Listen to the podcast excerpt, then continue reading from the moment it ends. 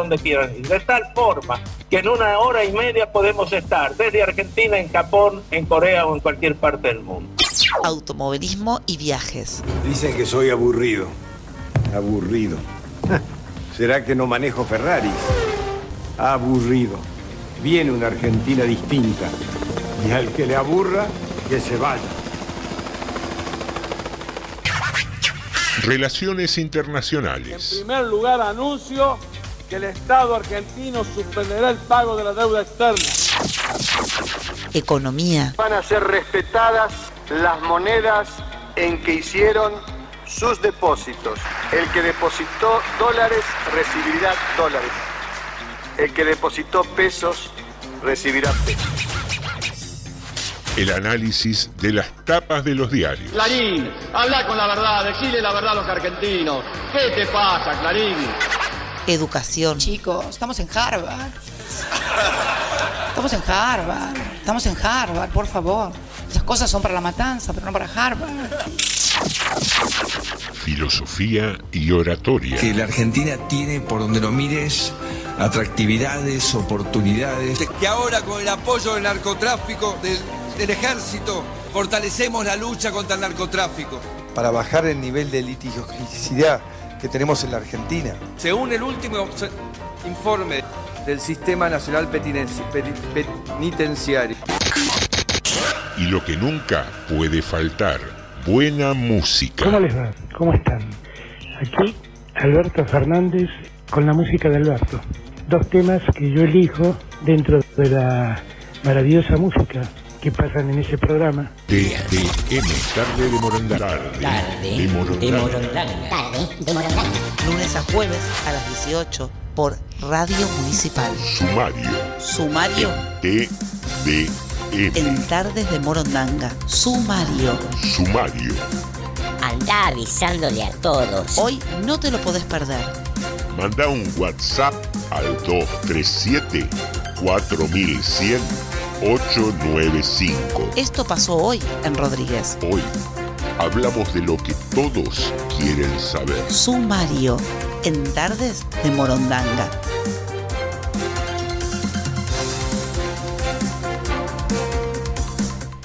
Fecundación Récord. Empezó a funcionar el punto estación. Una manzana al día mantiene al doctor en la lejanía. ¿Se va a ver ni el Ministerio de Seguridad?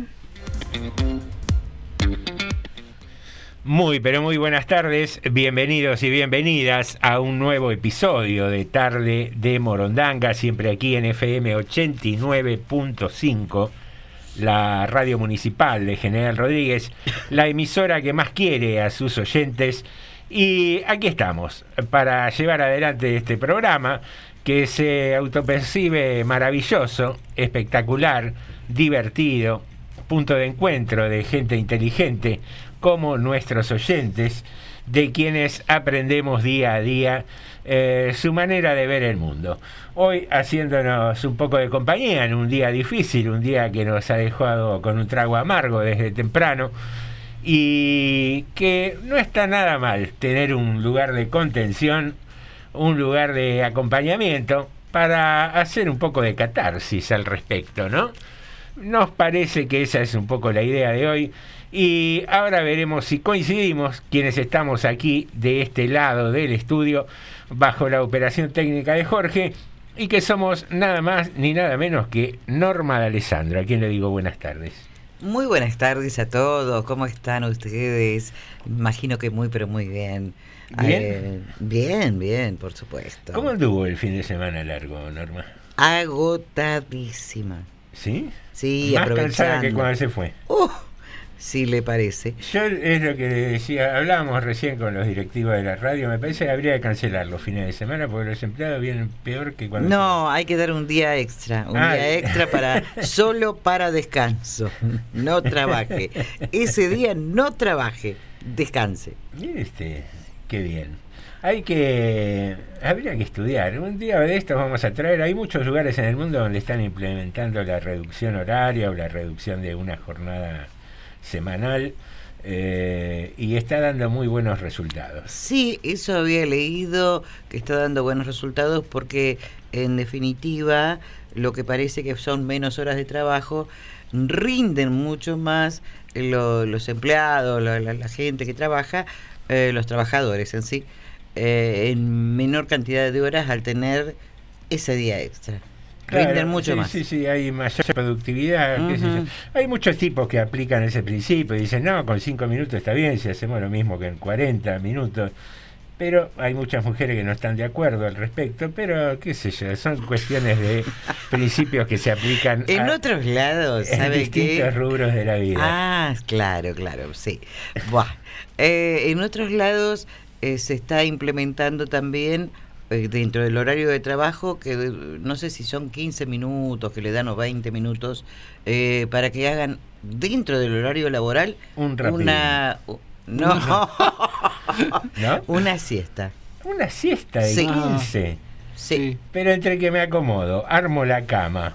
¿Qué No, cama? tiene que armar una cama. Traigo mi almohada. Ah, sí, en el donde estoy. Claro, ¿qué le van a dar cama? Chofer también? de locomotora, por ejemplo. Sí. Arrancan los 15 minutos, cierro los ojitos, me apoyo contra el vidrio. Y Que sea lo que yo quiera. Y vengo con la formación del Sarmiento a fondo. Camión de larga distancia. Llegando a, llegando a Rodríguez. No, este es rápido a Mercedes, amigo. Estoy en- Claro. en, los 15 de siesta. Claro. Jodido va a ser el piloto de avión, que no le ande el, el automático, ¿vio? El piloto Bueno, automático. eh, pero yo sigo insistiendo. El, dentro de todo, el tren va a ir por la vía, Sí. el, pil- el avión pone el piloto y el camión, ¿cómo hace? Colectivo. Ah. ¿El colectivo? Claro, ¿cómo hace? Maneja lo- los pasajeros. Eh, maestro, la próxima me bajo. Eh, maestro. Eh. No, Oiga. no, están los 15 de digo. Claro. Claro. Y el chofer está a los cabezazos arriba del volante. bueno, eh, interesantes propuestas laborales que eh, veremos qué opina nuestro compañero y cronista estrella, el señor Alejandro Kresky. Buenas tardes. Buenas tardes, buenas tardes. ¿Cómo lo trata este martes de inicio de semana? Bien, muy bien, por suerte. Bien, así me gusta, así me gusta. Lo escuché ayer un ratito, anduve ahí Está, chusmeando un está poco la radio. muy. Eh, en un momento-. No, pasé, estaba pasando Facebook y vi la transmisión y lo vi sentadito acá más solo que loco Sí, malo en sí, un sí, momento. sí, sí, sí. Después lo vi a Juli también. Sí, sí. Eh, pero bien, ahí siempre llegando la radio municipal. El caradura ese se queda dormido. sí. Se le fue la gente ayer, lo dejaron solo. En un momento ni el operador vino. Pero, ¡No! pero eso fue antes que vieran la imagen. sí. Ah, fue a mí me llamaron, dice, está Alejandro como loco en la plaza con un megáfono diciendo, Ah. transmite radio Transmite municipal", radio municipal y de acá. porque no tenía operador. Claro, ni operador. Y bueno, ¿qué Pasa a veces. Que era, si estamos pobres que no se note. Pero como era feriado, la gente no se dio cuenta mucho. Claro. Porque se, se nota que se levantó tarde la gente ayer. Sí, sí. Hubo dos momentos. A la tarde había tránsito de la gente que iba y venía, que volvía, digamos, después del fin de semana largo. Pero Escúcheme, ayer- hay gente que los 15 minutos de siesta ya se lo hacen en el trabajo. Sí, dice usted. 15, media hora y más, te digo. Ah, yo escuché- Media hora me parece que hasta media hora se toma. A veces se escucha un plon en el ventanal de acá del estudio, Sí. pero pensé que tiraban algo de afuera. No, no, no, no. Usted me avisa cualquier cosa, la sacudo. Se va a dar cuenta porque va a golpear el micrófono. Fíjate que viene con el ojo negro a veces, no, no, es por el micrófono. Se No hay violencia de género. No, no, se pega el cabezazo contra el micrófono y ahí queda. Bien. Yo bien. los estoy escuchando, me gusta escuchar la música, Ah, sí, la sí. radio, con los ojos cerrados. Ah. Agudiza más el sentido Claro, del oído. Exactamente. cuando cierra los ojos. Sí, bueno, pero señor. cierra la boca por lo menos. Es, cuando- es muy- no, es una técnica muy interesante. Lo que no termino de entender para qué el ronquido. por es para concentrarse. Es para que se concentre con el ronquido. Son técnicas Ah, vocales, nada sí, más. sí, sí, sí. Señoras y señores, tenemos nuestro juego habitual del personaje oculto. Hoy me han criticado a la producción, dijeron, viene muy fácil la cosa, qué sé yo. No sé cómo andamos con los guarismos al momento. Si, Y si unos 10 van, ¿eh? podemos catalogar de un personaje fácil. Y daría la impresión que sí. Bueno, vamos a dar las pistas a ver qué opinan nuestros oyentes. Las pistas son Petinato, Amigo, Gardel, Brasil. ¿Eh? Amigo de Petinato en Brasil. Sí. Uy, qué lindo. Y con Gardel. Y con y Gardel, ¿qué tiene que ver Gardel? Y vio Gardel. Qué raro todo. Que andaba ¿no? con la rubia de New York. Claro, todas También, esas cosas. Sí. Mari. Bueno.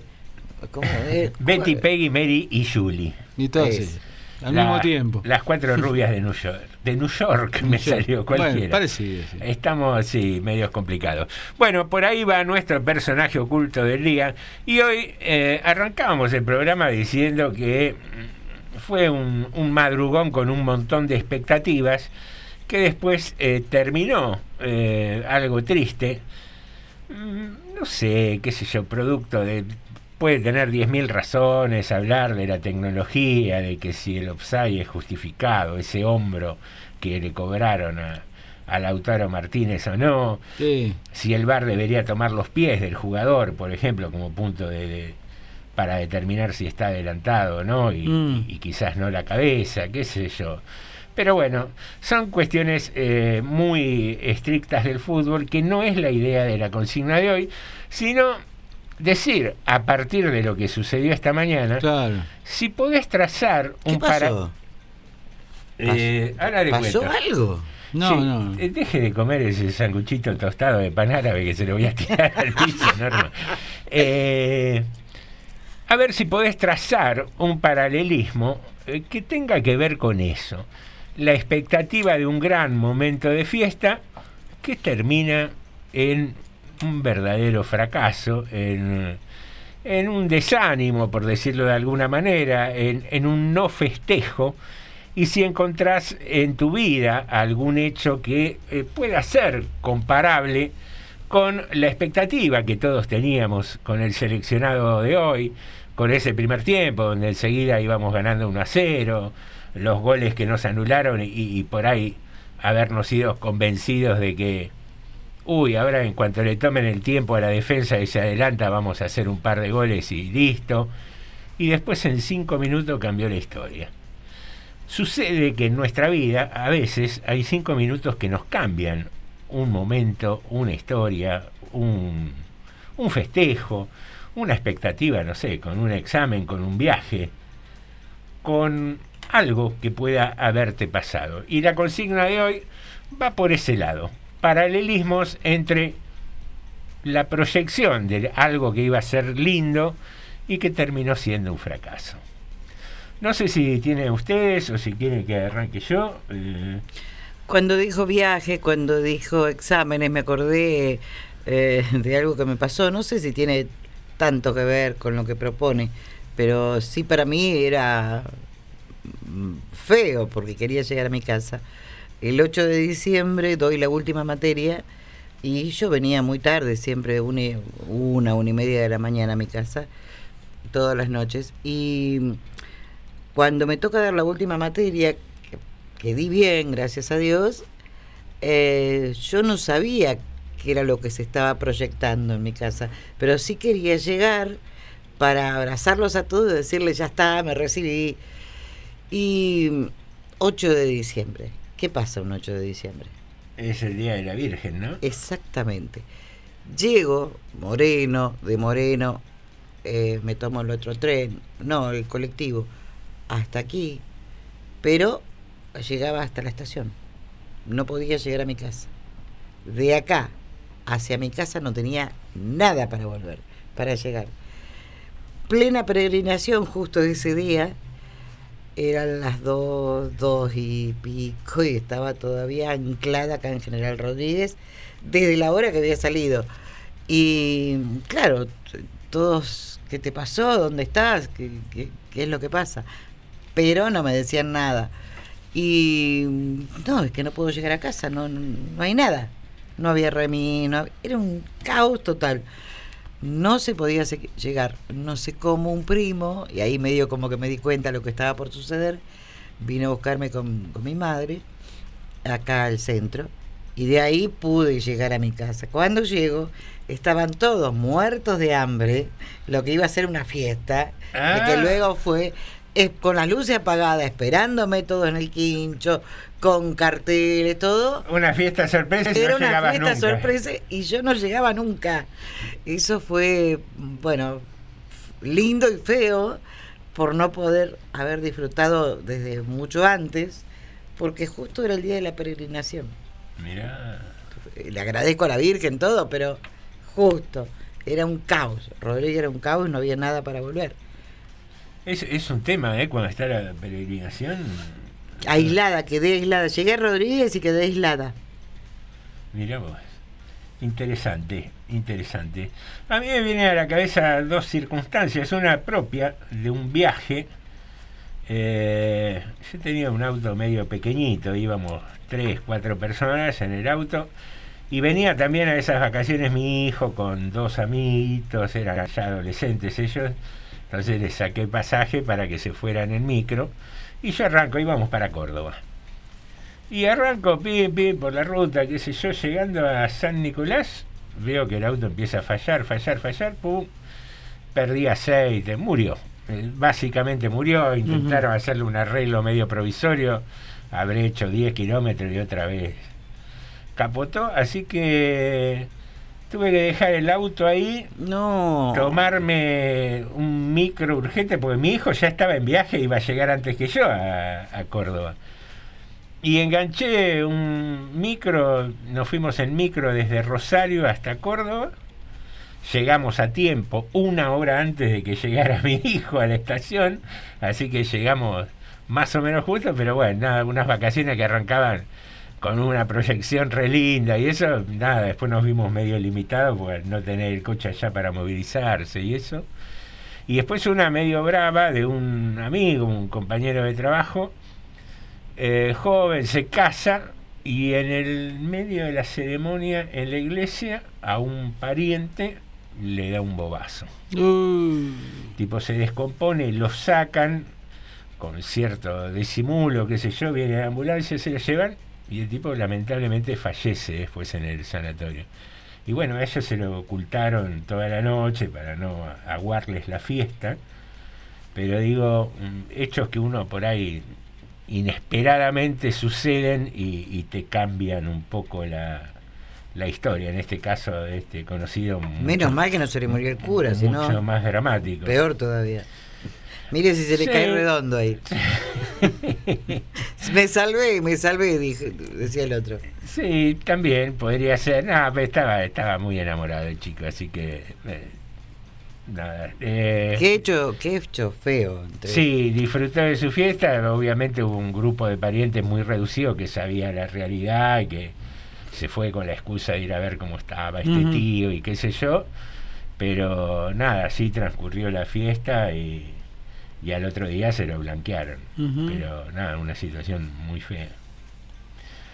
Por ahí vamos. ¿Y usted cree que tiene algún paralelismo con Digamos algo que parecía que iba a ser una fiesta y terminó siendo desastre, si usted quiere. Más o menos sería Sí. la, la cons- Mm, qué sé yo, hay algunas circunstancias, pero bueno, uno la, la tradicional es cuando era, era joven, yo, entonces tenemos una compañera, recién empezamos la universidad, digamos, primer, primer año, acá en la Universidad de Luján, que era la Universidad de Buenos Aires, en esa época todavía no era la actual Universidad de Luján. Bueno, veníamos, salimos de la secundaria, en otros tiempos también, ¿no? Y venía muy bien toda la cosa. Mucho, nos pasamos horas hablando con la joven, digamos, ¿no? La joven de Merlo era, me acuerdo. Horas y horas, qué sé yo. Todo, muy lindo todo. Bueno, entonces finalmente pasa, que yo muy tímido, siempre toda mi vida fui, le, le invité a salir, me dijo que sí, que podría haber dicho que no, ¿no? Fuimos a un lugar también en en Merlo, me acuerdo, un lugar muy lindo, que no sé ni cómo llegar el día de hoy. confitería? Una confitería, sí, No, sí, muy no linda. aclare, eh, un lugar. Una, una confitería. ¿Qué sabe? No, confitería. estamos en la previa todavía. Una confitería era. Eran otros tiempos, ¿no? Bueno, una confitería. Ella había realmente había venido muy bonita. Uno que podía esperar la mejor, digamos, por La lo mejor menos. noche. No, no digo la mejor noche, pero por lo menos que la cosa iba a prosperar, digamos, la, la- la relación. Me dieron la llave de esa puerta. No, pero era una. Él iba por una algo serio. Íbamos, la una verdad, noche, parecíamos no. los dos, claro, parecíamos realmente los dos muy interesados en esa relación. Sí. Bueno, tuvimos un rato, la, seguimos la, la dinámica que veníamos prácticamente, casi, digo, casi todos los días éramos Hablando de las compañeras. materias de la universidad. No, no, ya no fue, no, no, ya ese día no hablamos de materia. Ah. Igual ya hace rato habíamos pasado a otros temas. Ah, bien, ¿no? bien. Por eso digo, uno parecía, parecía como que la cosa podía avanzar. Y bueno, en el mejor de los momentos, bueno, digamos, la cosa era, bueno, en algún momento empezar a decir, bueno, esto puede avanzar. Pero le alcanzaste a dar un beso, por lo menos. Eso sí. Esperá, está, Bueno, está Bueno, bueno, pone- un poco de suspenso. Ay, por favor, Bueno. vamos, vamos. Cuando, digamos, má- más, que el tema del beso era, bueno, ¿cómo sigue esta relación? Digamos. Se estaba por casar ella. No. Qué hija de mí. Era su despedida de soltero. No. No, no fue eso. No sé si habrá tenido su despedida soltero conmigo, no fue por lo menos. Ni siquiera le hiciste la despedida de soltera. No, no, no. Po. No fue. Eran otros tiempos. ¿Será quizá. posible? O sea, uno más, más- muy tonto, quizá también, digamos, a lo mejor. Pues la cuestión que empezó, pa- parecía como que iba a ser una fiesta y terminó siendo un velorio casi, digamos, Oh, el asunto. Simbólicamente, no lo del velorio al lado del otro, que fue un velorio en serio, pero, pero bueno, Pero, pa- pasó. ¿qué Pero no hubo entierro. Eh, no hubo. Cuando Sí, por lo menos yo no participé. a ese si evento- lo hubo, a ese en otro lado fue. A ese evento no me No me invitaron. invitaron. Así que bueno. Corto había sido. Queridos amigos, eh, ¿cuál fue tu hecho que puede ser un paralelismo con la expectativa que había esta mañana y que eh, terminó en un rotundo fracaso? Contanos al 237-4100-895 o a través de nuestra página de Facebook. Allí nos podés ubicar como Radio Municipal General Rodríguez. También tenemos una cuenta de Instagram. Nuestro usuario es arroba tarde de Morondanga. ¿Y cuánto tenemos en la cuenta ya? Eh, no me fijé, ahora me fijo y En rojo está. Eh, te cuento y me- en el próximo bloque te digo. Bueno. ¿Puede ser? Sí, por favor. Bien. Eh, vamos a arrancar con algo de música, si les parece. Vamos. Cuando usted disponga, Jorge.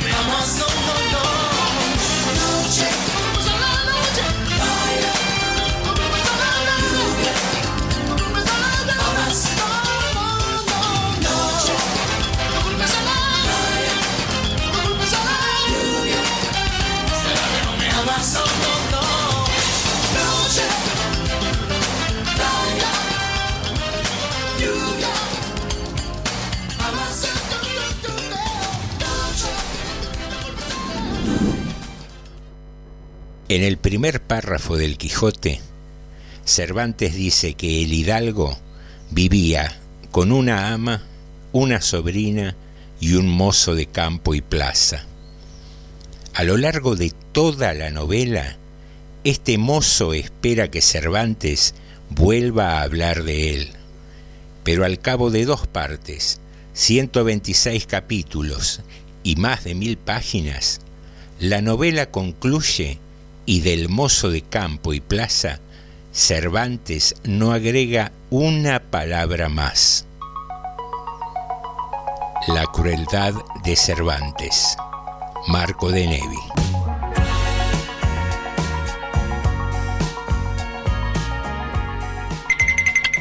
Mucha gente afeitada también. La gente afeitada me llama la atención. El hombre, la mujer no tanto. El hombre afeitado me llama la atención porque en este país hay que tener los huevos bien puestos para afeitarse. Es como que los que tenemos barba no es que nos gusta la barba, no no nos dan los huevos directamente. Si vos prendes la tele, eh, los que venden afeitadoras proponen el momento de la afeitada como si fuera un deporte extremo.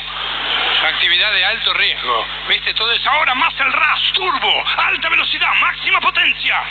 Vos estás mirando eh, maestro, está la yugular acá, por favor, vamos despacito que con eso. Ocho y media de la mañana, yo estoy dormido, va a terminar como el culo esto. ¿no? La palabra turbo tan temprano, ¿te parece? Un poquito de agua caliente y yo me tengo fe, déjame tranquilo. Esto no... Estás escuchando TDM. Tarde de Moro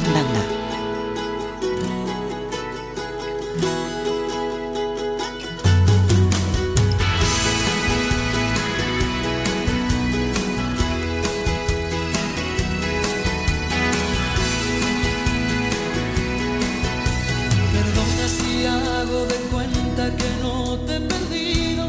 Me duele aceptar que ya no estás conmigo y no puedo dejar de pensar solo en ti. No sé si algún día sabrás que te llevo conmigo.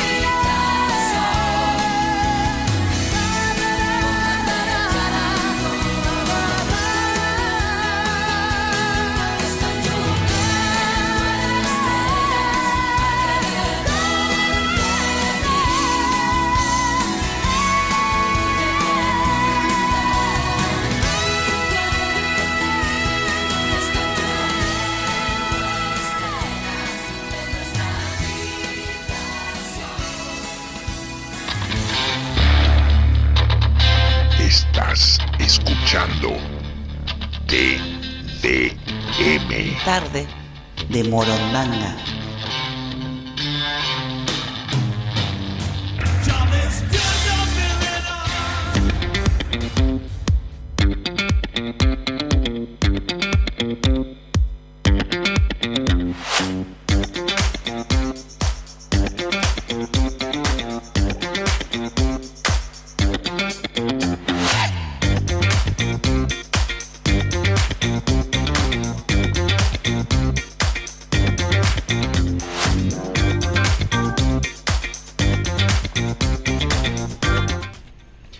Bien, queridos amigos, arrancamos con el segundo bloque de Tarde de Morondanga con algo de noticias y mensajes de nuestros oyentes. Bueno, le digo primero la noticia. Hoy comenzó algo que se llama un programa municipal que se llama Mi Primer Viaje, que en realidad es una especie de campamento. No es un campamento porque los chicos no se quedan finalmente en la noche, aunque la idea original era ¿eh? que los chicos si querían, lo, las escuelas, porque eran, es para los egresados de primaria, digamos, ¿no? Para el último año, que tuvieran es- esos dos días quizás con, con la noche, con carpas, en una, en una quinta grande que hay en General Rodríguez, organizado por el municipio. Bueno, por una cosa o por la otra, no hubo consenso en eso de quedarse a la noche. Quizá la cuestión viene medio complicada. En este momento hemos tenido un año difícil con el tema de docentes y alumnos. Sí. Quizás fue lo mejor, ¿no? Quizás fue lo mejor.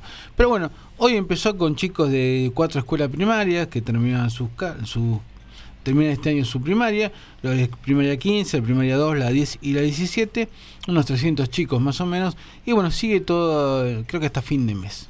Ah, bien. Van tempranito, pasan el día y Pasan el día, la básicamente, así que bueno, algo, algo lindo que se está realizando ahí en una quinta grande que hay en las Malvinas. Esa es una de las noticias. Por otro lado, empezó a funcionar también Punto Estación, que es un lugar que un, era un contenedor que, que en realidad lo puso la gestión anterior. Lo pusieron y no lo usaron casi, porque creo que funcionó dos días para dar algún tipo de atención de médica y no se usó más. Quedó ahí, bueno, nosotros lo íbamos a empezar a usar, se nos vino la pandemia después, al final lo, lo dejamos, hasta que este sábado pasado empezó. La idea es que básicamente sirva como un lugar de- para que la gente se informe sin tener que venir al municipio, sobre todo mucha gente que vive, que se moviliza en colectivo. Bien. Digamos, bajarse del colectivo y preguntar, bueno, para hacer tal trámite, ¿dónde tengo que ir? Por ejemplo, ¿no? Sí, sí, Digamos, sí, Y en algunos momentos va a haber otro tipo de atenciones. A la tarde, por ejemplo, a veces hay vacunación. Bueno, todo un esquema va a haber de trabajo de acompañamiento, pero básicamente la idea que sirva para ir a... Descomprimir un poco el tema de que vengan hasta el municipio. Pero sobre todo para que la gente no tenga que mover, digamos, se evite la movilización. Un, digo una idea tonta, ¿no? Por ejemplo, gente que salga del colectivo que viene a un barrio, no sabe si tiene que venir al edificio que está atrás nuestro, que es donde está de desarrollo comunitario, o a donde estaba el hospitalito antes, que bueno, que bueno, sigue siendo hospitalito nuevamente, Sí. que está salud. Bueno, hay oficina que estuvieron en los dos lugares. Bueno, ¿dónde está esa oficina? Parece, insisto, parece algo medio tonto, pero son cuatro o No, cinco no, cuadras que un- se ahorra la un gente. centro de orientación. Un centro de orientación. Básicamente empieza por ahí, pero la idea es empezar a eh, ir sumándole ser- servicios, folletos y quizá algún trámite más que se puede ir haciendo ahí, en el contenedor. Qué bueno. Así que eso. Nada, aprovechar la infraestructura de Ya estaba, gestión y, estaba. y- y darle un, un nuevo uso y, y aprovecharlas, ¿no? Que cosas que se hacen de una gestión para otra sigan teniendo utilidad. Sí, ya le digo, el contenedor sí estaba ahí. Hubo que acomodarlo un poco, bueno, hacerle unas adecuaciones, porque bueno, faltaban algunos elementos, pero el contenedor que era la base para, para estar tranquilo ahí, inclusive por momentos que puede llegar a llover o, Sí. o hacer frío, bueno, ya estaba eso. Y eso está eh, ubicado Eh, ahí en la estación. en la estación. Ahí donde de- todas las terminales de colectivos, Claro, todas las paradas. exactamente. En el medio, entre las de larga, de mediana distancia, media distancia, que están de este lado, de, están casi enfrente de, de la estación de servicio, Sí, y las otras, las locales, que están más para el otro bulevar, ¿no? Perfecto. Así que ahí están. Esas son, bueno, estas son algunas de las informaciones que tenemos para el día de hoy. Le digo que ya acertaron del personaje, acertó Clau, Silvia, Javier, Sol Sosa, Caro Dacri, Carmenchu, Graciela, Lucio, María Guisoni, Marco Mazonat y Leonardo, 11 han acertado momento. 11 acertaron. Muy bien. 11. bueno, acá Clau nos dice: Hola amigos, muy buenas tardes. Tengo un excelente martes. Algo de música de género pusieron Luis Miguel, dice. No le gusta Luis Miguel. Che, dice, creo que el operador es fanático porque ese mismo tema lo pasaron siempre. No, no fue, No. fue el operador. No, te cuento, no es responsabilidad del operador. No. Habíamos armado una selección musical, normalmente la armamos, y viene en un pendrive. Eh, yo no tuve tiempo el fin de semana de renovarla y va a ser una repetición de la secuencia musical del jueves, que ya estaba armada. Salió como la selección de esta mañana, vos Eh, No, sí, pobre, vamos a liberarlo a, a Jorge porque no tiene nada que ver con, con esto. Carmencho nos dijo hola tarde Morondanga. Osvaldo Igonel nos mandó audio. Dice, si van a hablar de trabajo, apagamos la radio, che, dijo. Osvaldo. No, ¿por qué trabajo?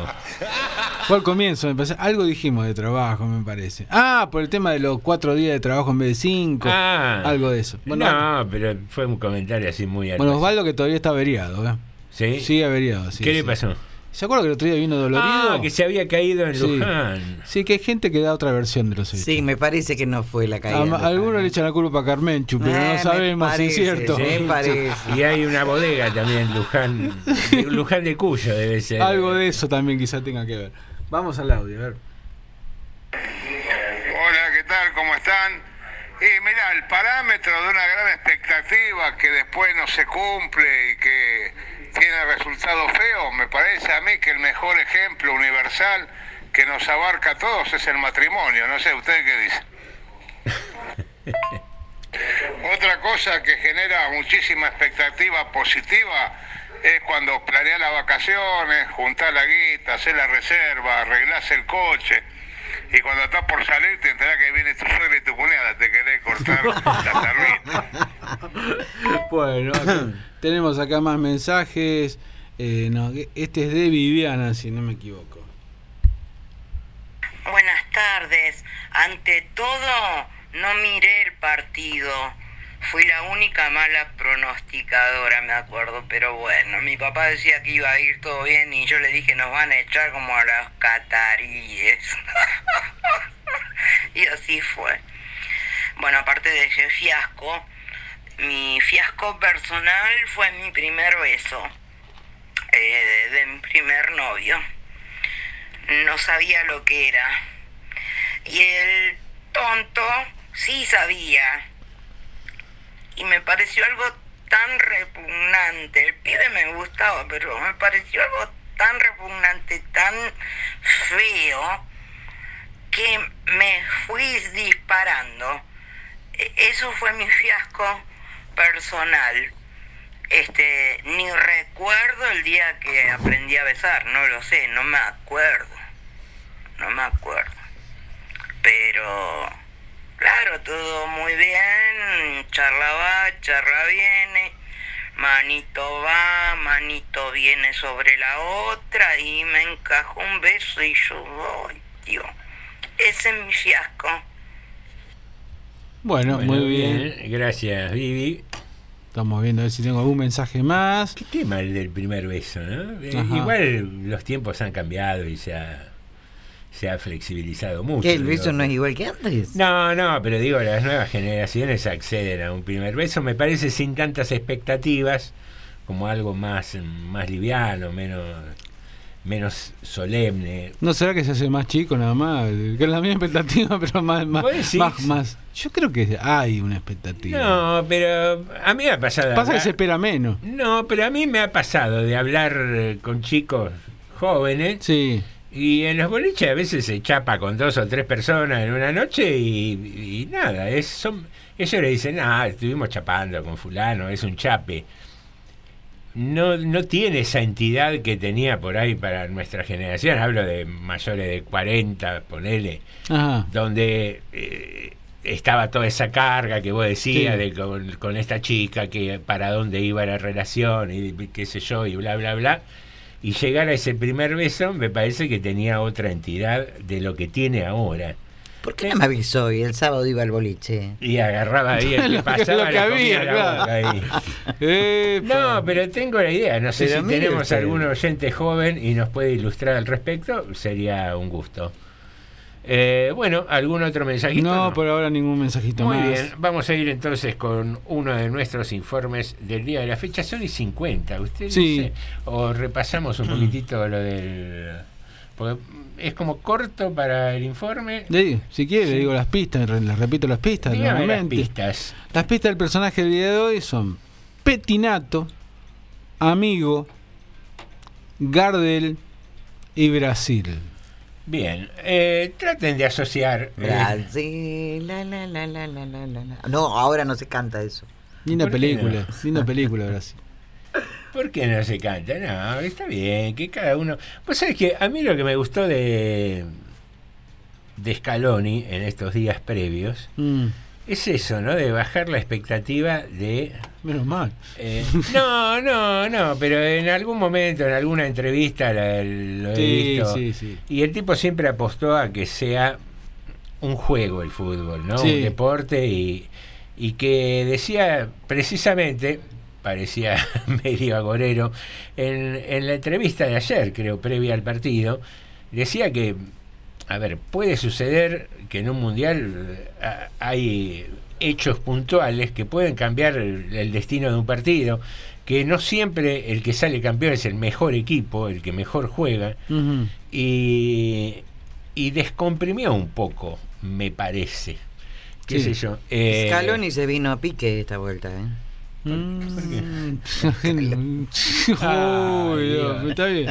Tenemos una llamadita. Buenas tardes. Hola, buenas tardes. ¿Con quién tengo el gusto? Con la alegre de Viviana.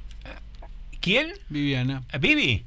Sí, Ah, estás en otro teléfono, en otro aparato. Se te escucha rarísima la voz. mm, tiene retorno. Ah, no sé, raro. Pero, pero recién en el audio te reconocí enseguida y ahora no, te- no te conocía la voz. ¿Qué se cuenta? Eh, hablen de lo que habló Cristina la la última vez ¿Qué pasó? para cambiar el ambiente este de fiasco del mundial.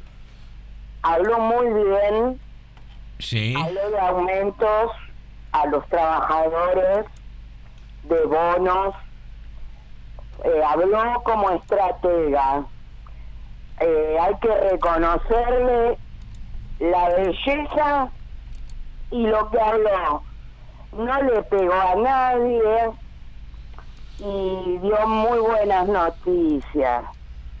Eh, para mí esa es la alegría. Bien, sí, cualquier mejora salarial o de ingresos para quienes tienen ingresos regulares siempre es bienvenida. Sí, sí. Eh, ¿y, y qué fue lo que en particular te llamó más la atención? Que se mantuvo muy tranquila, que no le pegó a nadie políticamente, se ocupó del pueblo, de la necesidad, eh, puntos básicos. Un discurso medio fuera del eje este que estamos habituados de- del enojo contra el opositor. No, yo no la, no, no la veo así eh, enojada con el opositor. No, no, por eso te digo, fuera de eso, que habitualmente cuando escuchás a un político en los últimos tiempos es siempre pegarle al adversario, y vos me decís que te llamó la atención eso, que fue un discurso donde no se le pegó al adversario. Claro, eso es muy inteligente, eso es lo que tiene. ¿Y vos cons- considerás que podría ser una buena candidata del frente? Y mira, para lo que hay y lo que ella está haciendo, sí. Bueno, bien, una, una opinión en, en las... Que soy media que de pegar en las opiniones, de dar, eh. Yo decía que nos echaban en el mundial y así fue. Lo dije en vivo también. Bueno, está bien, qué sé yo. eh, pronósticos de nuestros Bueno. oyentes. Gracias. Gracias a vos, Vivi. Gracias Chao, por el llamadito. Bueno, estimadísimos, 18.54 minutos, tiempo de hacer una pausa institucional, escuchar algo de música que tal vez te traiga algún recuerdo del jueves, porque sucede, a veces hay como una remembranza inmediata. No sé si será la música o qué será, pero sucede. Alguna información institucional y regresamos con más tarde. De Morondanga.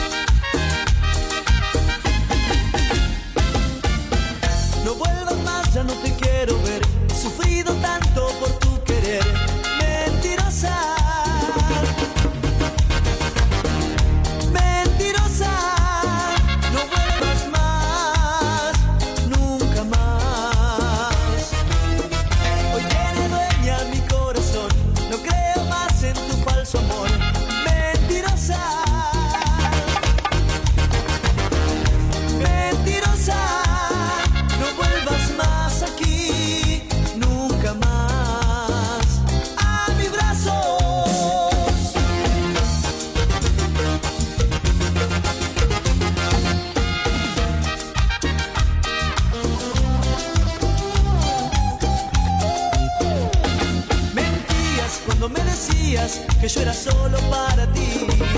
Mentías cuando me decías que sin mi amor no eras feliz. Mentías, de mí te reías y te burlabas de mi gran amor. Mentías y yo te creía, me destrozaste el corazón con tus mentiras.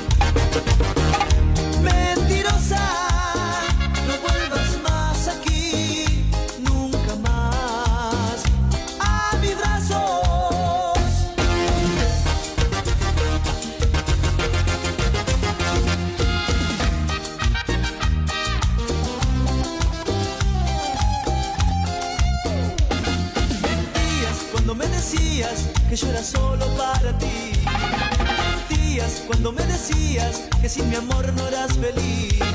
Mentías y te reías y te burlabas de mi gran amor. Mentías y yo te creía, me destrozaste el corazón con tus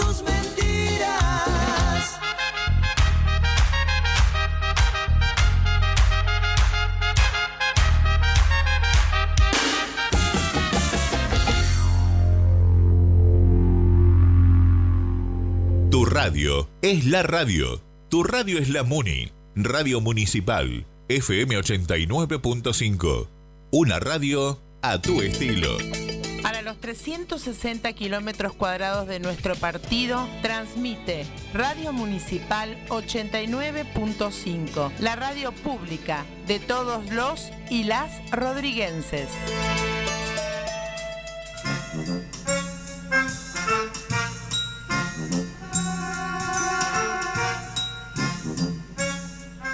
Todos los martes a las 10 de la noche, vos y yo hacemos recreo nocturno por la FM 89.5 Radio Municipal. No te olvides. Vos y yo, Osvaldo y Gounet, tenemos una cita todos los martes a las 10 de la noche. No me falles.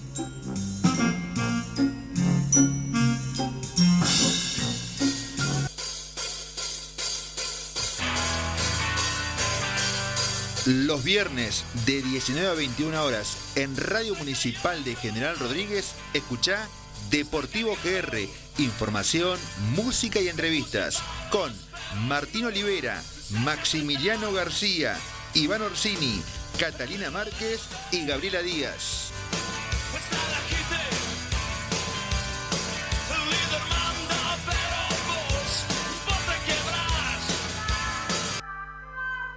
Me gusta mi escuela. Miércoles de 13 a 15 horas en Radio Municipal con la conducción de Dayana y Claudio. Un programa para y por las escuelas de General Rodríguez. Un carnaval, un río bravo, Subí el volumen de la radio o tapate los oídos todos los lunes de 20 a 22 horas por la 89.5 Pogo y Aguante. Un programa pesado. Al tope de tu vida. Al ritmo de tus emociones. Radio Municipal. Tu mejor elección. Más que una radio, una amiga.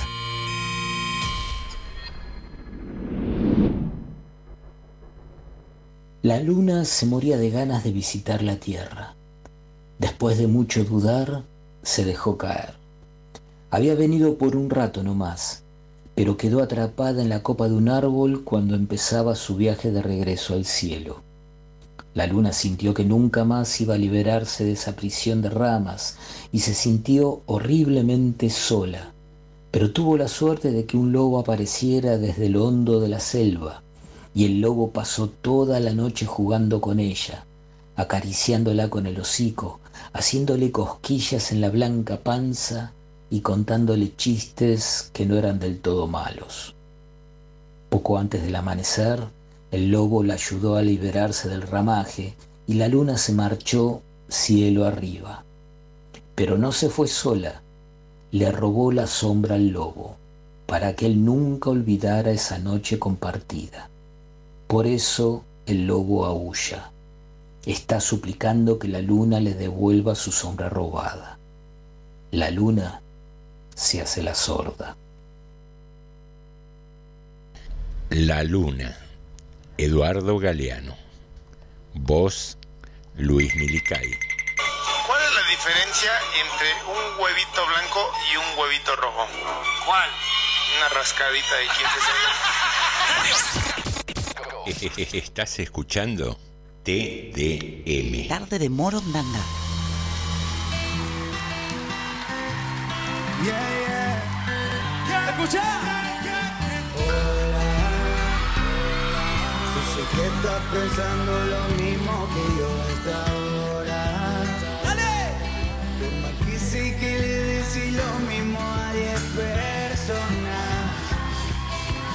No digas que me amas a la noche y de día me odias. Que esa no estoy para que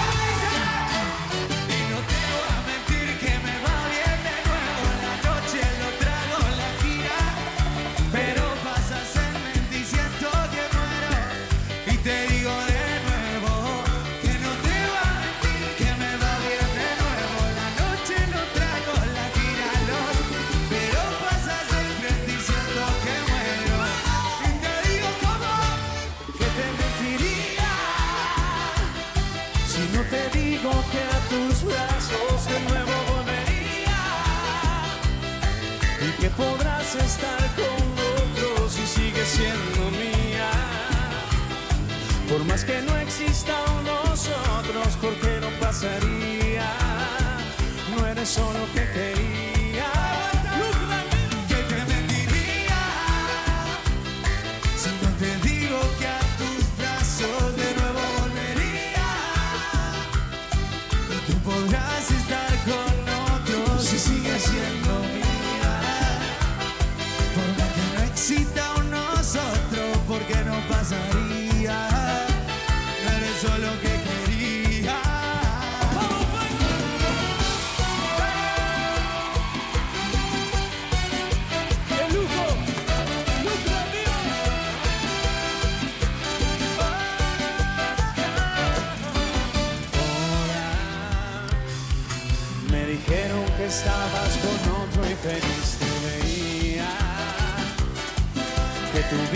Estaba llena de flores y de alegrías. Que encontraste a alguien que llene tu alma vacía.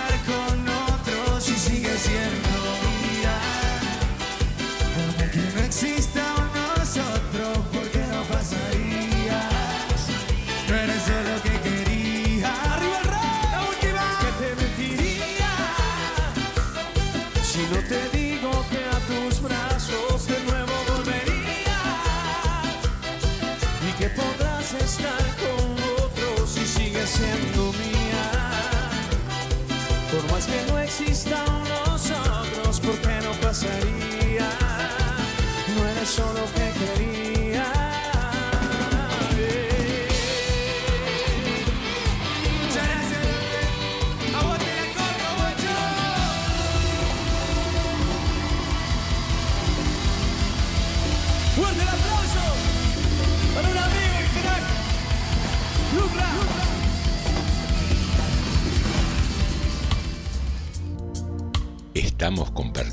Tarde de Morondanga. TDM.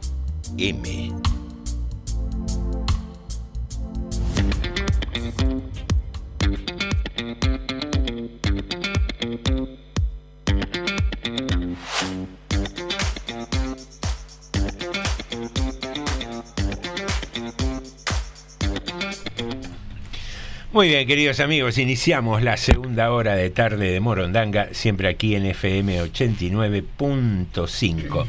Eh, a ver, te compartimos un debate que se armó recién eh, en, la tanda a partir de una anécdota que conté y que pone un poco en juego lo que son los cánones estéticos eh, impuestos o no, aceptados o no. Hace unos días eh, yo tengo un vehículo que tiene GNC. Entonces voy a una estación que tiene las dos alternativas, tiene nafta y GNC. Voy a cargar donde está el GNC, pum, pum. Me atiende una chica, había dos chicas atendiendo en, las islas. Eh, me limpia el, me pregunta si me limpia el parabrisas, le digo sí, no hay problema, bla bla bla, pum, pago, le dejo una propina y me voy para el sector de nafta. Le digo, bueno, cargame nafta también, le limpio el vidrio. Le digo, fíjate, si querés, le digo, recién lo limpiaron tus compañeras, le digo al chico. Dice, ay, pero está medio sucio, le dice, lo limpiaron mal. Digo, bueno, dale, limpialo. Pensé que se quería ganar la propina el pibe. Y me dice, mientras arranca a limpiarlo, me dice, ¿quién se lo limpió, la linda o la otra? Y en el momento me surgió decirle, ¿qué, ¿quién es la linda o la otra? Le digo, ¿quién decide qué es lindo? Le digo, ¿vos sos lindo o sos feo? Yo que soy lindo o feo. Y se quedó el pibe. Me dice, bueno, no, es una manera de decir, qué sé yo. Le digo, mira, el jovato soy yo. Vos que sos pibe tendrías que pensar ya de otra manera. ¿eh? Y me dice, no, tiene razón, jefe, qué sé yo. Y se hizo el sonso y terminó el tema ahí. Pero a partir de eso surgió acá en la mesa esto de los cánones impuestos de estética. eh, ¿Quién los impone? ¿Qué es lo que se busca? Yo a veces eh, citaba también, ¿no? Ex- expresiones que se han vuelto naturales entre todos. Es decir, ay, está re linda, está flaquita. O, ah, no sabes, me encontré con fulano, está hecho un pendejo, está re lindo. ¿Por qué no puede haber gente adulta y, que esté, sea agradable? O gente que no, no pese 40 kilos y sea linda. ¿Cuánto hay de eso en mm, marcado, digo yo, por eh, las empresas de moda? ¿Cuántas piezas saco de determinada prenda si yo digo que lo mejor es pesar X cantidad de kilos? a que si me refiero a cuerpos de los habituales que uno ve en la calle, ¿quién es realmente el poder de consumo de esas prendas y por qué no entran en el sistema? Eh, ejemplo, vivimos en, en un- una sociedad donde mayoritariamente eh, por una cuestión de descendencia, qué sé yo, hay un, un importantísimo porcentaje de gente morocha o trigueña y es poco común verla en publicidades. En publicidades generalmente se ve gente de tez blanca, de ojos claros. Eh, no, no nos metamos ya en el terreno de las preferencias sexuales, que es otro tema también complejo, pero digo, moviéndonos dentro del marco de lo estético, Digo, ¿quién impone estos cánones? ¿Qué es ser lindo o ser feo?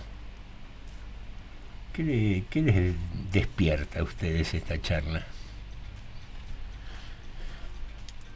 Bueno, no sé, pensé que amagó, digo, a la norma. Digo que hay. Creo que, bueno, en todas la- las épocas hay ideas, ideas, y esto también es una idea, ¿no? Cómo calificar o qué es la belleza. Ideales estéticos. Claro, pero como hay ideales de todo tipo, también los hay estéticos. También va cambiando con las épocas. Pues hablamos un ratito. No era lo mismo, era ser flaco en la época de Marilyn Monroe, que no sería flaca hoy. Para los, los cánones que No, hoy en día, no, no, sería eh. flaca, sin embargo era bellísima, para mi criterio. Y eh, en todas las épocas me parece que hay. A veces tienen que ver con las cuestiones de que de algo que el sistema o gente del sistema quiere privilegiar, pero me parece que también tiene que ver con cuestiones sociales. No me pregunte por qué, porque yo no sé por qué. Eh, bueno, en algunos casos el tema de que se haya visto a la gente de tez blanca como más, entre comillas, más linda que a lo mejor que los trigueños o que los orientales o que, bueno, quizás en algún momento que ver porque era la cultura dominante también, ¿no? Claro, Probablemente. Por ahí, por ahí es publicidad que está dirigida a determinado sector que quienes Pero- consume más, decir. No, pero a lo mejor lo, lo venimos arrastrando. Hay cosas que venimos arrastrando hace mucho tiempo, quizás. ¿No es cierto? Que ahora, que veníamos de que en realidad la belleza dominante venía de, de Europa o después de, de América del Norte, ¿no? Básicamente, de, de, de arriba del río, Bravo, ¿no? Viste. Pero que hoy en día un poco se fue matizando también, porque uno ve, está viendo en distintas cosas como, eh, bueno, mucha gente, digamos, negra y orientales como un modelo de belleza también.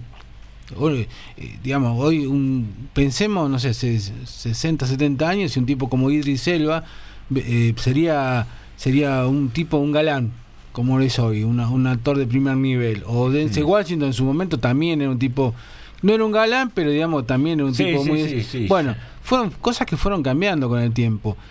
Y hay otras cosas que van cambiando con el tiempo. Creo que cada época tiene su, su estándar, su forma de ver las cosas distintas. Vos decís que apunta más a una cuestión cultural, porque, eh, no sé, el otro día en una discusión hablábamos, alguien dijo, no, es una cuestión de sentido común, y a partir de ahí decíamos, ¿qué es el sentido común? Bueno, es algo que construye Bueno, la sociedad. Eh, exacto, ¿no? Digo, lo que es aceptado mayoritariamente en determinado tiempo y en determinado eh, núcleo social. En algún tiempo el sentido común era decir que la Tierra giraba en torno al Sol. Claro. Eh, al revés, perdón, el Sol giraba en o- torno a o la Tierra. tener esclavo eh, no afectaba el sentido común, era más normal. Exactamente. Lo mismo pasa creo que con Vos la decís belleza. que con los cánones de belleza o- o- pasa lo mismo. Yo creo que pasa lo mismo. Después habrá algunos intereses por ahí, particulares, de vez en cuando. Que, que aprovechan. que aprovechan también, pero me parece que básicamente mucho tiene que ver con una cuestión bien como que, que se va construyendo la sociedad. Las principales, las pinturas más importantes que hoy se consideran y desde hace mucho tiempo se consideran importantes, ninguna mujer era demasiado delgada, al contrario, tenía sus protuberancias, sus rollitos, y era la estética de ese momento, la belleza de ese momento. Todo es una cuestión cultural eh, y a través de la historia va cambiando. En este preciso momento y desde hace unos años, tanto sea la publicidad como, eh, a ver, la bajada de línea de esas publicidades hace que muchas personas tengan problemas para hacer dieta, para eh, volverse locos bajando de peso y, otros que se pasan a otros extremos, eh, como es la bulimia y la anorexia, que tampoco es lindo ser tan delgado esquelético. Al contrario, a veces es preferible ser un poco más rellena. Eh, los carilindos, la, el cine, a través de tantos años, eh, le llamaban el, el feo el feo más lindo a Charles Bronson, algo así, le llamaban el feo más lindo. Sí, creo que sí. Mm, Bueno, y para mí no era una persona fea, al contrario, era muy, muy apuesto, muy lindo. Pero mm, todos esos cánones que vienen trayendo. Jean Paul Belmondo no era el feo más lindo. Jean Paul Belmondo también. Me parece que era él. Y bueno, a Sí, Charles, hubo muchos actores icónicos que, que- a Charles Bronson también le, le- le achacaban algo así como que eh, no era el, el típico lindo, galán típico, uh, Claro. lindo como Alain Delon. Sí, Una Humphrey cosa así. Bogart, otro caso, Claro. Clark Gable. Eh, pero esto es un poco histórico y si nosotros no lo cambiamos, no lo van a venir a cambiar los demás. Creo que empieza por uno, en aceptarse también uno, en aceptar a los demás y decir, eh, cada uno es como es y tiene su belleza. Por otro lado, eh, algo muy personal, eh, yo voy a poner a mi abuela en esto porque cuando uno es chiquito, recuerdo bien que me decía, mira qué gordita, come que estás gordita, linda, mira qué linda te estás poniendo. Sí, bueno. Entonces, eh, es- ya sí, termino. Entonces, cuando yo era mucho más grande, me decía, estás gorda, ¿eh? Y yo, tenés que bajar. Y entonces yo le decía, pero no me ves gordita, linda como antes. No, es que, bueno, así como eh, yo veo como una crítica de algo de que alguien diga está flaca o está flaco, está re lindo. Antes también era un error, eh, los bebés gorditos eran sinónimo de estar saludables. estar sanos. Y por ahí estaba fomentando la, la obesidad. La obesidad. Pero nada, en toda esta movida de, de, de deconstrucción que eh, a veces deberíamos eh, tratar de, de abrazar un poco, empezar a abrir la cabeza, me, me sorprendió que un pibe joven eh, todavía seguirá con esas pautas de, de estética, de decir la linda, la fea, la otra. Y pero me parece que, le- le- insisto, no es una, no es una cuestión que, que sea fácil de superar eso, porque está, está dentro de la sociedad. De cali- eh, el- eh, digamos, dentro de la sociedad tenemos que permanentemente vivimos calificando cosas y gente también. Y los demás a nosotros. Exactamente, digamos, viendo si es más rápido, si es más lento, si es más ágil, si no, si es más lindo, si es más feo, si es más alto, más flaco, digamos, se vive calificando y, y a lo mejor se hace sin mala intención muchas veces esa. Pero bueno, es como que existe la, la comparación, si usted quiere la comparación o no sé, o la definición de ese tipo. Lo que lo que creo que va cambiando es también las categorías y, y qué es lo más lindo en una época y lo más feo en otra. ¿Qué sé yo? También vamos, pasa vamos a los esto, Ale. Miren, las, miren los peinados. Sí. Miren los peinados de los 80. Sí. Que eran eh, que parecían este Electrizados. Electrizados. Y ahora eh, hace tiempo y no mucho tiempo después las chicas prácticamente tenían un pelo recortito. La planchita ahora. Bueno, y, y va cambiando también, por eso digo, es difícil salir de esa cosa de la sociedad que permanentemente califica, compara, qué sé yo. Es, es complicado salir de eso, no es tan fácil. Sí, sí, qué sé yo. Pensaba en, en frases a las que estamos acostumbrados, ¿no? Buena presencia en, en- en la búsqueda de empleo. Sí. ¿Qué es? ¿Qué, ¿Por qué tiene buena presencia alguien que va afeitado y de corbata y no un pibe que vaya con un tatú en la cara y un, un piercing? Bueno, es como el derecho de admisión, más o menos. Qué sé yo, no sé, es- es- es- vivimos a veces en, en una sociedad tan tan complicada.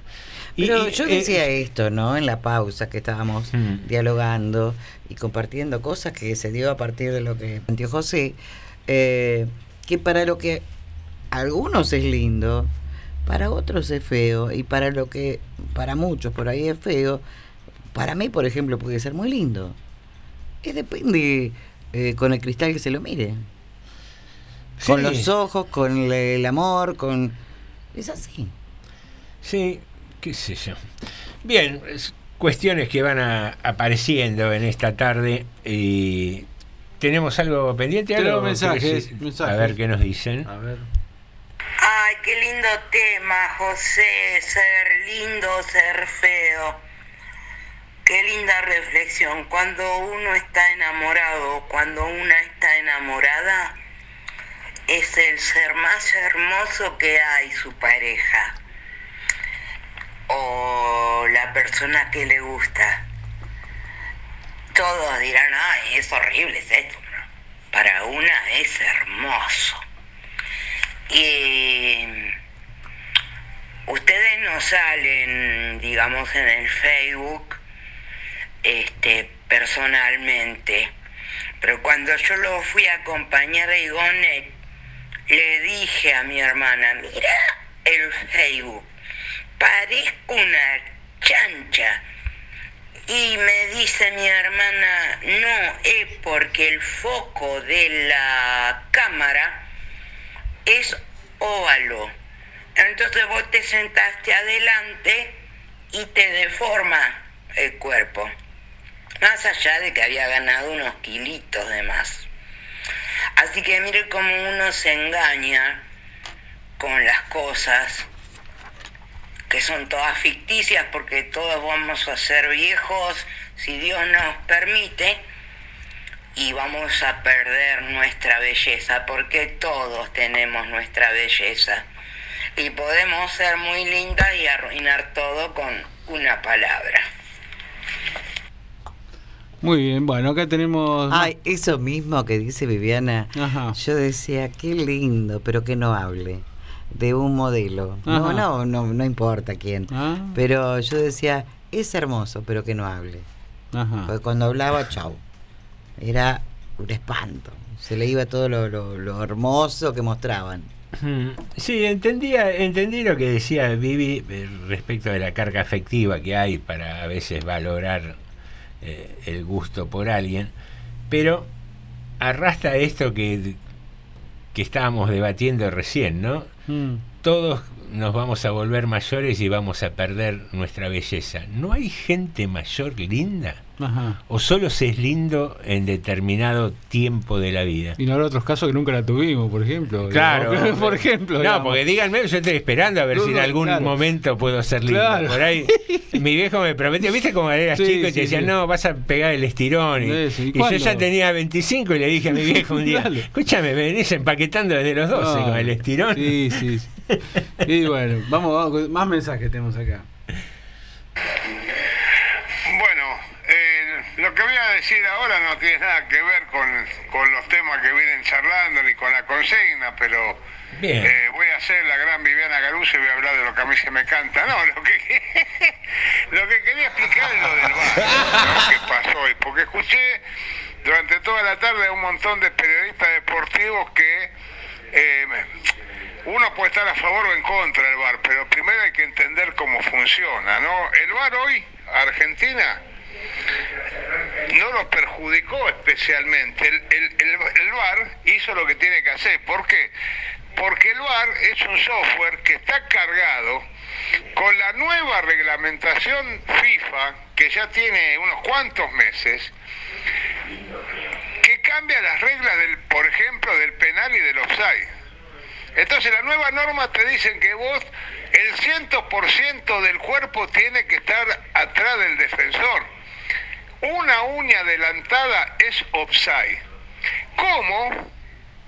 Dicen, por ejemplo, que en un corner no puede haber ningún roce, pero de nada, no un golpe, ningún roce entre jugadores atacantes y defensores porque si no es penal.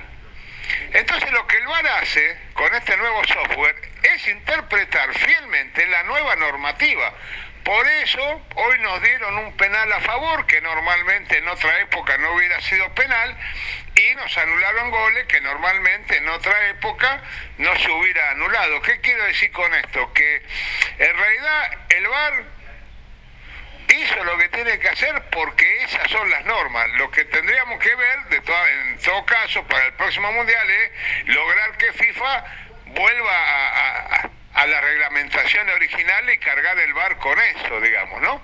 Pero hoy la máquina como tal solo interpretó la carga que le dieron que son con estas nuevas normas. Este, y bueno, era eso, porque si no se tiende a confusión. El VAR ni nos, nos benefició con el penal, nos perjudicó con los goles, pero siempre atendiendo la nueva normativa, que es la normativa en todo caso la que está mal, ¿no? El tema de la estética tiene muchos años. Cuando Goya pintó la maja desnuda, la maja, pobrecita, era tetona, culona y barrigona, y sin embargo era el estándar de belleza de la época. Después pasaron unos pocos años y, y Goya habló, empezó a hablar con los diseñadores, se dio cuenta de que la maja estaba gorda y por eso pintó la maja vestida. Pero bueno, son cosas que pasan.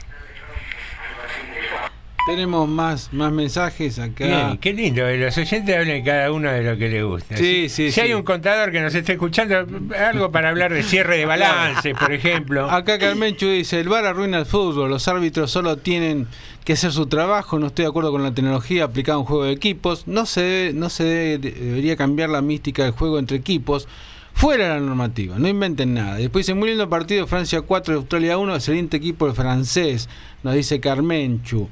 Y por acá está el señor Lucio Maggi amando, que manda un audio, y está, ya está mandando otro. Buenas tardes, morondangos, ¿cómo están? A mí parece que lo- los juicios de valor, porque los adjetivos son en gran parte juicios de valor, uno los usa como juicio de valor. Y los juicios de valor, qué sé yo, son de época, son personales, pero también son de época. Época tiene su determinado juicio de valor, y entonces, como decía Norma, l- en una época ser gordo era un valor y ahora pareciera que ser gordo es un disvalor. Pero bueno, pero son situaciones que, que están, que no se pueden ignorar. No se pueden ignorar.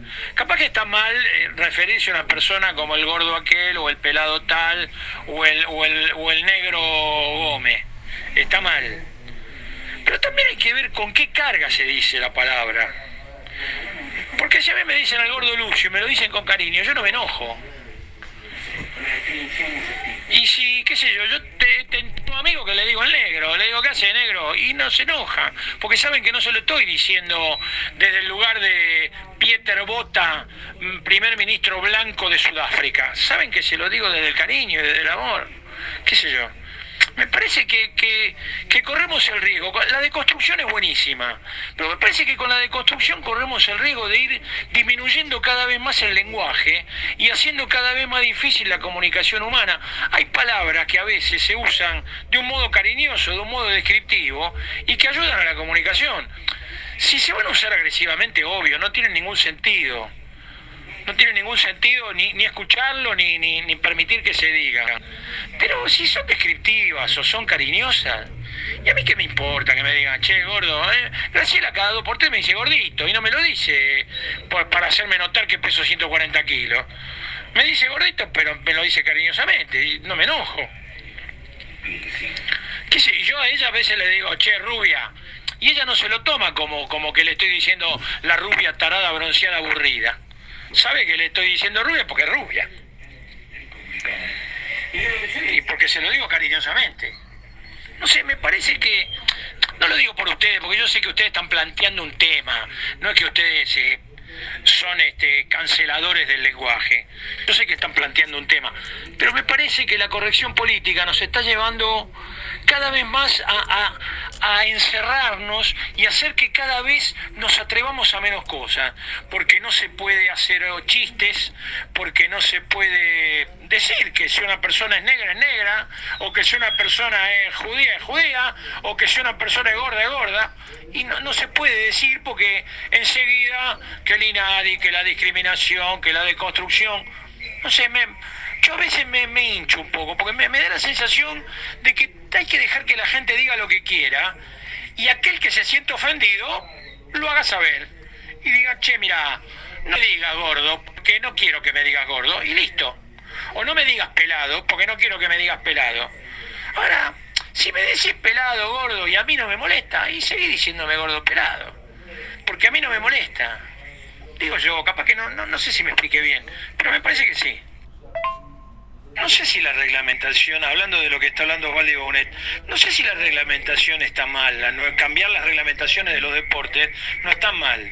Lo que pasa es que me parece que el fútbol nunca estudió cómo se aplica el, el VAR en los deportes, en otros deportes, donde sí los ha, donde sí lo hay, como el rugby, como el fútbol americano, que tiene, como el básquet, que tiene mucho más contacto físico mucho más contacto físico. Pero lo que, pasa que en esos deportes, en esos deportes, en el rugby, por ejemplo, los jueces de línea son muy importantes para los árbitros. Entonces, a veces, cuando los jueces de línea le dan una indicación al árbitro, el árbitro cobra lo que le dice el juez de línea y en última instancia recurren al VAR. En el rugby se llama TMO. En el rugby se llama TMO. Eh, en el fútbol americano ocurre lo mismo. En el fútbol americano hay más árbitros. En la cancha hay como 6, 7 árbitros que están mirando porque esos son deportes de altísimo contacto. Y entonces, cuando no alcanza lo que ven los 7 árbitros, colabora el TMO que está afuera. Capaz que el TMO es la última instancia, es el último recurso de los referees. Acá me parece que el, el VAR se ha transformado en el primer recurso y entonces el fútbol se ha denaturalizado. Bueno, muy bien. Yo acá- también, mira, con respecto a lo que es- decía sí, Lucio, sí, sí. yo también soy re cariñosa y al gordito le digo, che, Chochan, vení, que No, vamos a dar una ¿cómo. Pero cariñosamente. Hoy, hoy, hoy lo llamas Lo así. llamo así a veces también. Ahora Soy me- muy mimosa. A mí de Lucio me quedó algo. El sistema ese que usan los norteamericanos. El eh, T- TMO. Acá, No, acá me parece no. que lo hicieron eso nosotros, los, los árabes. peor, peor sería si fuera T Bueno, queridos amigos, eh, in- intervenciones de los oyentes, Sí, sí. propuestas de temas, eh, debates que surgen y que dejan claro que debería establecerse un bar en la vía pública para determinar quién es gordo y quién es pelado. Ahí está, por No, no. Breve pausa Pero musical. ese bar me parece que hay ot- otro bar. hay es un bar con B El trago amargo, ¿sabe qué? Fue la ginebra que me tomé esta mañana. Qué amarga que estaba. Señoras y señores, breve pausa musical y volvemos con más tarde. De Morondanga. Llega al club con el combo, rápido la vi lejos. Se pintaban los labios y la copa como espejo. Se acercó poco a poco y yo queriendo que me baile. Luego me dijo, vamos que te enseño buenos aires. Y nos fuimos en una, empezamos a la una. Y con la nota rápido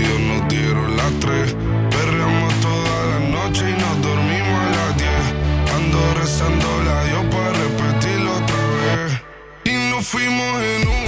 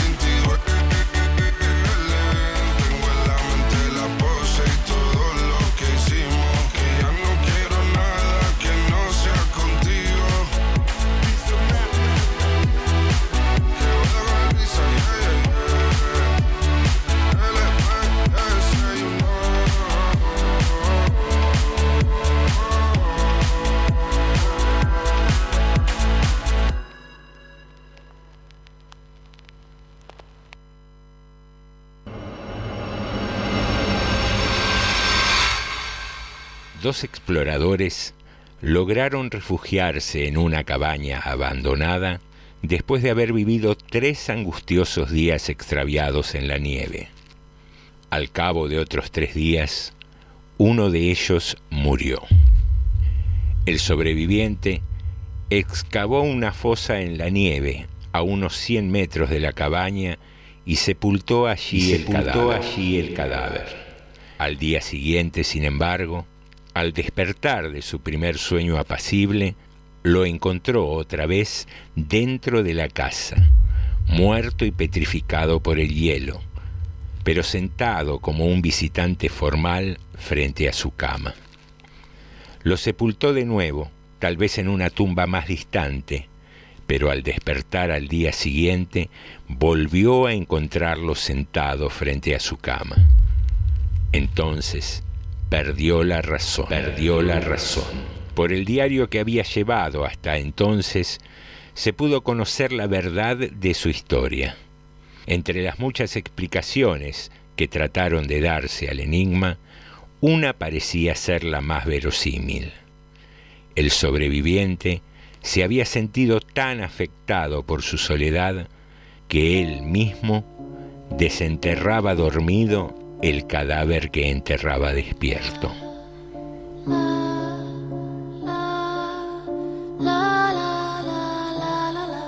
El visitante, Gabriel García Márquez.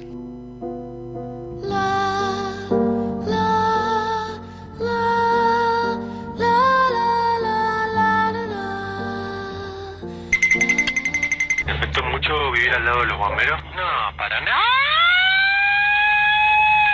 Estás escuchando TDM, Tarde de Morondanga. la realidad vista con humor.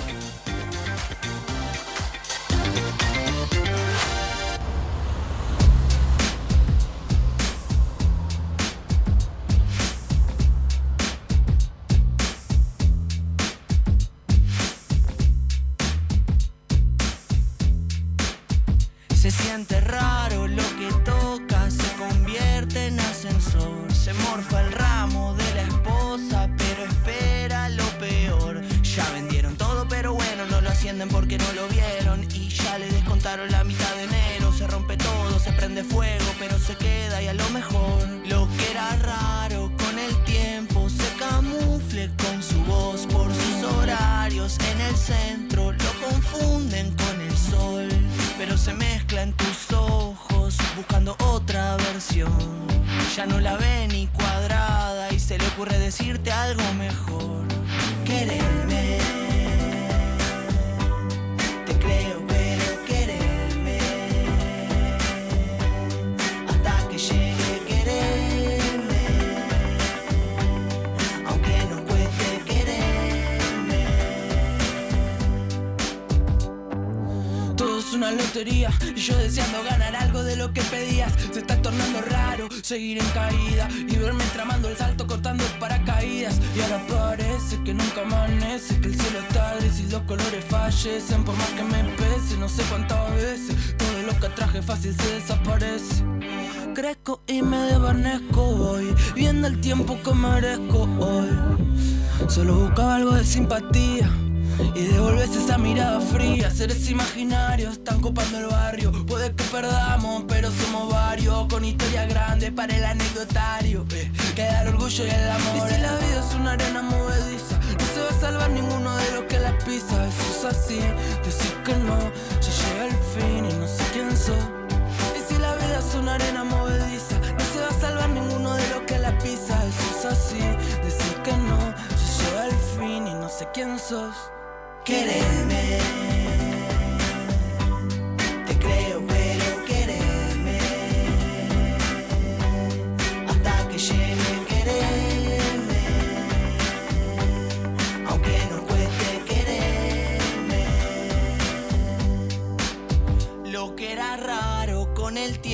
Se camufla con su voz por sus horarios en el centro. Lo confunden con el sol, pero se mezcla en tus ojos buscando otra versión.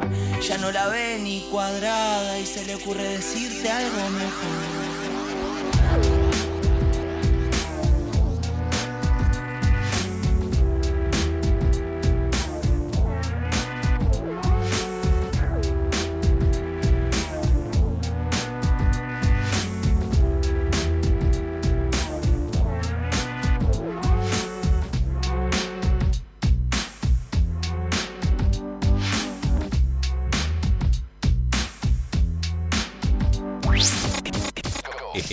Estás escuchando TDM. Tarde de Morondanga.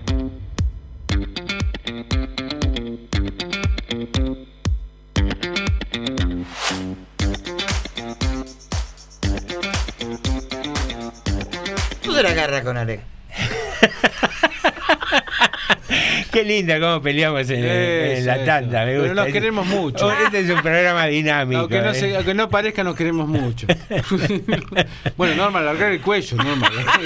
Eh, Tampoco era para que me pegue una patada así. Estábamos opinando un poco sobre no. los cánones de belleza. Claro. ¿no? Así te va a quedar el tobillo. Queridos amigos, dice, ¿sabés lo que es feo tu tobillo? Tomá, pa, y me metió un puntín. Eh, ¿Qué va a creer la gente? No, por La favor, verdad. jamás. Ah, la No, no. verdad. En el sumario dimos eh, cuenta respecto de una inseminación récord, ¿no? ¿Cómo era el titular? Fecundación Fecundación récord. Cuéntenos, Norma. Con embriones congelados en abril de 1992, un matrimonio de Oregón, en Estados Unidos, acaba de convertirse en padre de mellizos. De este modo, los pequeños Lidia y Timothy se suman a los otros cuatro hijos que tenía la familia de 8, 6, 3 y casi 2 años, ninguno de los cuales había sido concebido a través de fertilización in vitro o de donantes. Técnicamente, el proceso por el que pasaron Philip y su esposa no es una adopción, sino una donación de embriones.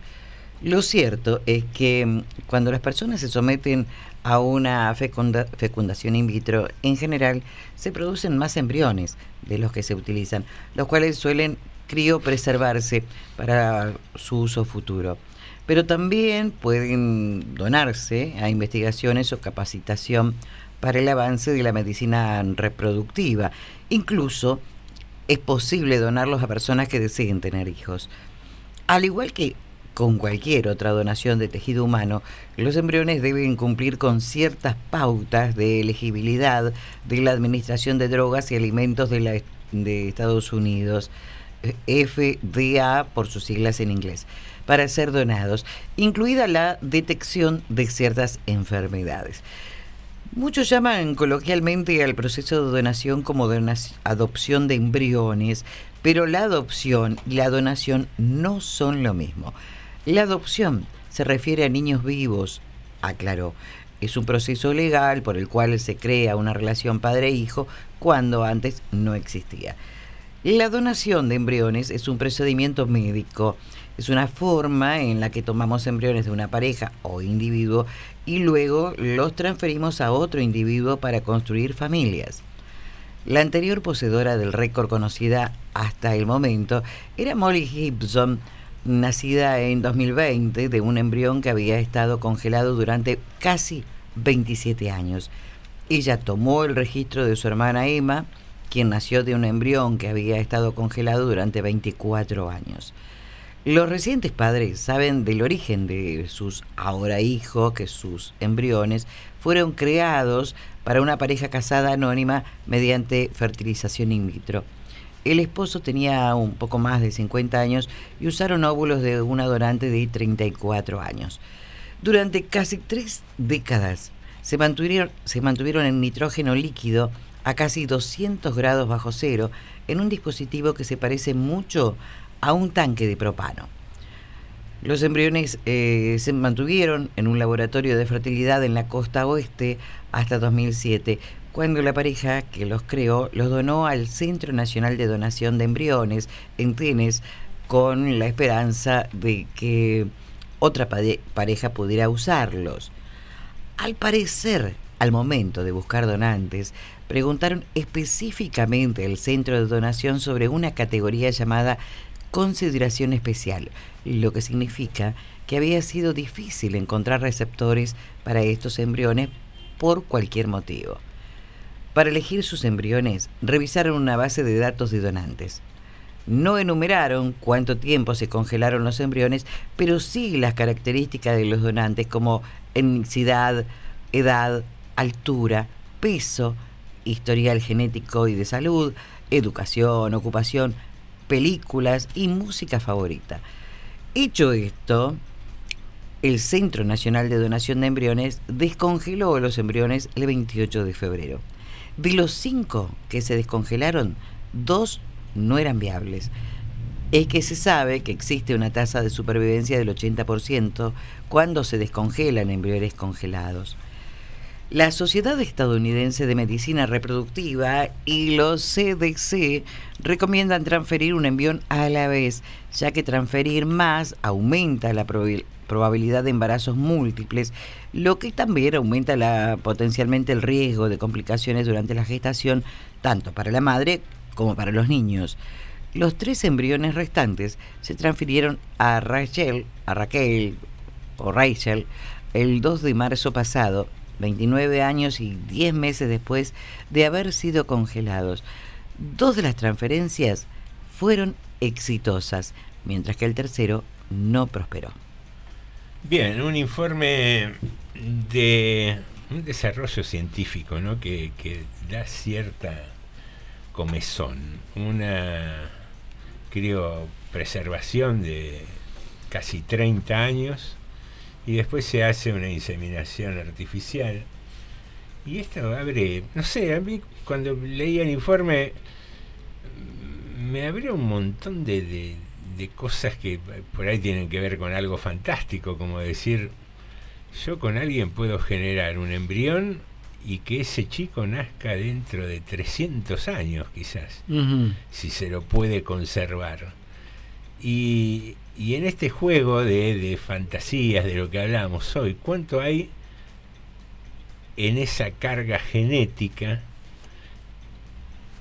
que va a mm, redundar en ese individuo que van a ser dentro de 30, dentro de 50, dentro de 100 años? ¿Hay algo de nuestra cultura, nuestra manera de ser en la genética o, solamente se transmiten datos biológicos y ese individuo va a ser un producto cultural de 500 años adelante? Eh, o sea, jugaba con esas cosas, ¿no? No creo que la vida sea igual para alguien cuyas eh, antecedentes genéticos indica que va a medir un metro cincuenta que alguien que va a medir un metro noventa. Eh, con estos eh, cánones impuestos o aceptados de esta época, sabemos que mm, no va a tener las mismas chances de trabajo alguien eh, de tez blanca, de ojos claros, rubio, que alguien morocho. Y, y digo, ¿cómo juega todo eso en una inseminación artificial? ¿En, en qué estamos, qué puertas nos está abriendo la ciencia?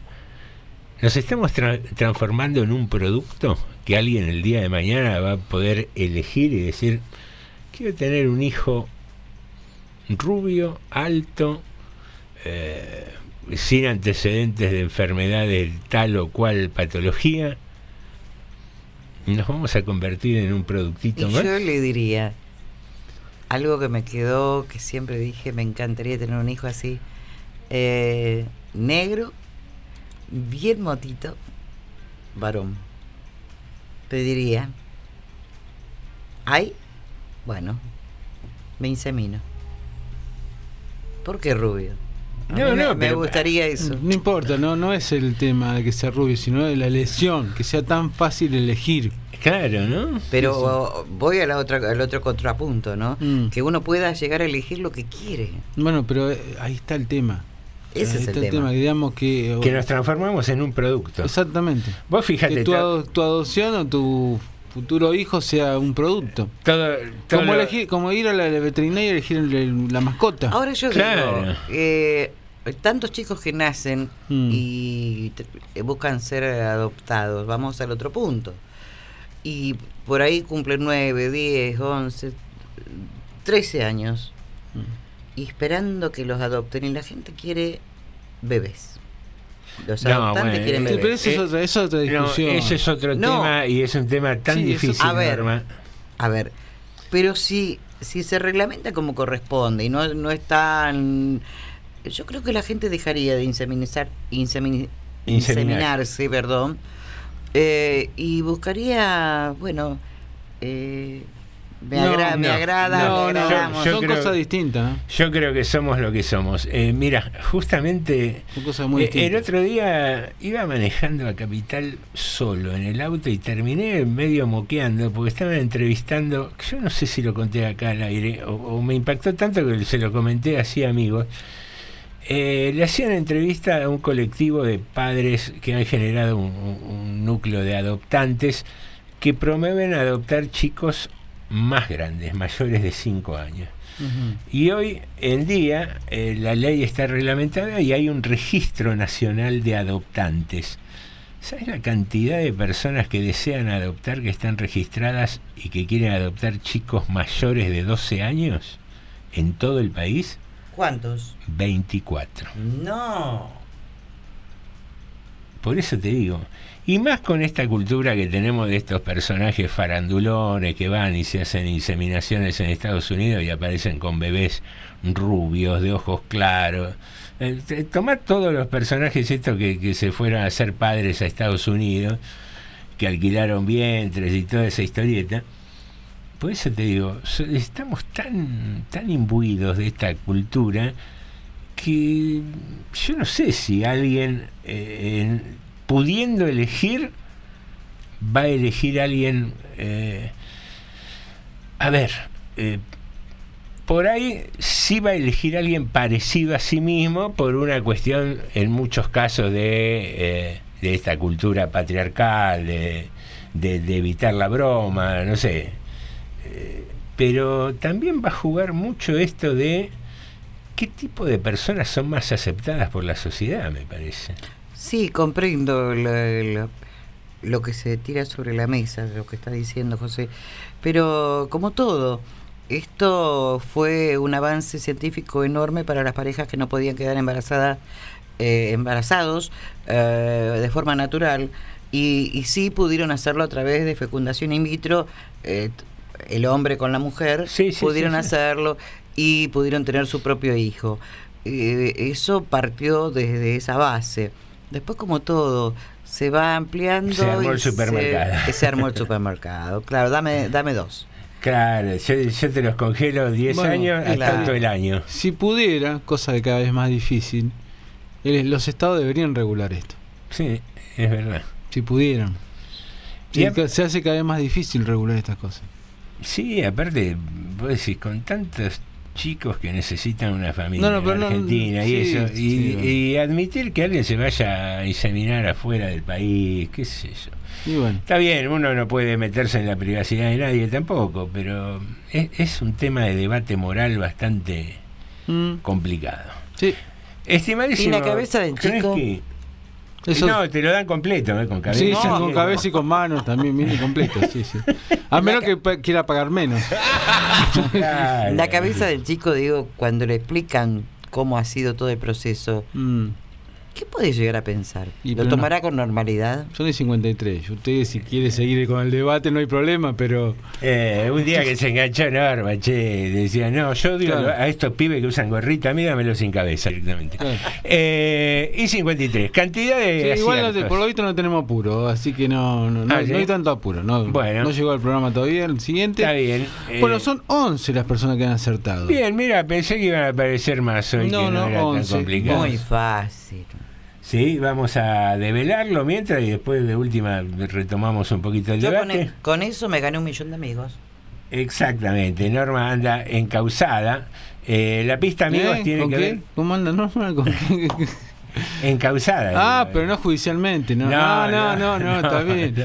Está bien, está bien. No, en el cauce que conduce ah, al el acierto. cauce de eso, no, con- no de causa, ¿no? No, no, no, de causa judicial. Sí, sí. Eh, la pista, amigos, tiene que ver con eso, con Quiero tener un millón de amigos, que es uno de sus temas más icónicos. Mm. En eh, Petinato. Petinato hay una coincidencia de nombre, Roberto. Sí, Gardel. Gardel hay una coincidencia de nombre con el apellido del artista, que sería Carlos. Sí.